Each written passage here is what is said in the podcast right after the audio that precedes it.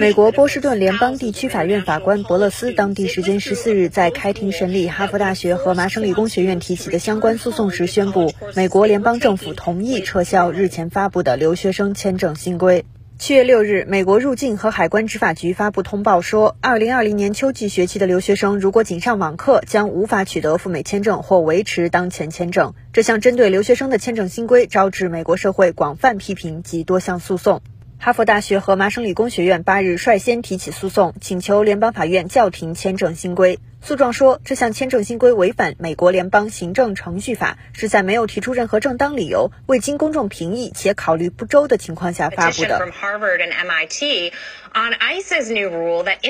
随后，约翰斯霍普金斯大学等高校，包括加利福尼亚州在内的多个州和美国首都华盛顿也提起诉讼，要求阻止新规实施。约百名国会议员联名致信美国国土安全部，呼吁撤销留学生签证新规。据报道，截至十四日开庭，两校诉讼获得美国数百所高校、七十多个高等教育团体和谷歌、微软等十几家高科技公司提交法律文件予以支持。这些高校和教育团体表示，签证新规将危及包括留学生在内的所有学生的健康安全，损害美国高校的学术利益和经济利益。美国高科技公司在支持两校诉讼的法律文件中说，国际学生不仅给美国经济带来每年数百亿美元的直接贡献，还有助于确保美国企业继续引领世界创新。如果国际学生因签证问题被迫回国，美国企业和整体经济都将受到影响。据美国国际教育协会的统计数据，美国高校学生中留学生约占百分之五点五，人数接近一百一十万，其中中国留学生约占三分之一。